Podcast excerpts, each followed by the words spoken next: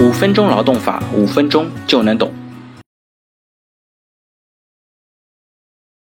我们今天来聊一个话题，关于疫情期间怎么样来理解一个工资支付周期的问题，如何正确发放未及时返岗劳动者的工资待遇。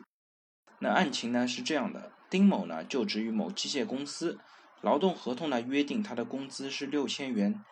机械公司呢，每个月的十五日发放上月十日到本月九日的工资。二零二零年春节前呢，丁某返回家乡过节，春节延长假期期间，机械公司所属的地方人民政府发放通知，延迟复工到二月九日。二月底呢，机械公司复工复产，但是呢，丁某没有能够返岗或者远程办公。机械公司呢，在线上发布了通知。告知没有返岗的职工保留职位，并且将参照国家关于停工停产的规定发放工资。丁某回复呢，收到，非常感谢公司的理解。那机械公司呢，也正常发放了丁某一月一日到二月九日的工资。但是呢，在三月十五日，丁某只收到了二月工资一千五百四十元。那人事解释呢，是因为公司停工，二月九日停工后的第一个工资支付周期已经结束。根据国家和省的相关规定，自二月十日起，对未返岗员工只发放生活费。丁某呢，以公司没有及时足额支付工资为要求，要求解除劳动关系，并且提起了仲裁。那最后的处理结果呢，是经过了调解，机械公司呢当庭支付了丁某二月十日到三月九日的工资差额待遇三千二百二十七元八角，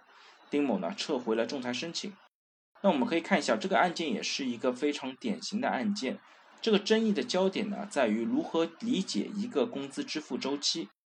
那工资支付暂行规定以及人社部关于妥善处理新冠感染肺炎疫情防控期间的劳动关系问题的通知，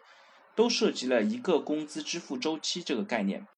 那这个工资的周期呢，应该是一个缓冲期。它主要的目的呢，是体现了风险共担和疫情期间对劳动者基本权益的保护。只有理解为一个时间长度，才符合相应的内涵。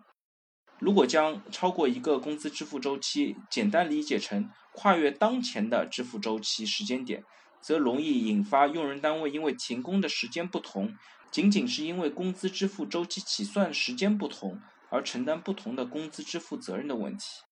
那在本案当中呢，机械公司按月支付工资，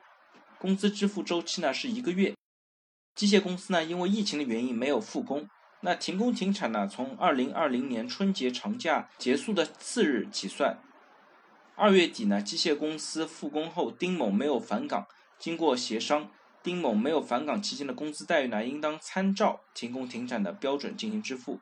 没有返岗期间与机械公司停工停产期间应当连续计算，因此呢，二零二零年二月三日至三月二日应当是丁某没有返岗的第一个工资支付周期，二零二零年三月三日到三月九日则超过了一个支付周期。所以说呢，对于丁某，他要求主张二月十日到三月九日的工资待遇应当采取分段核算的方式。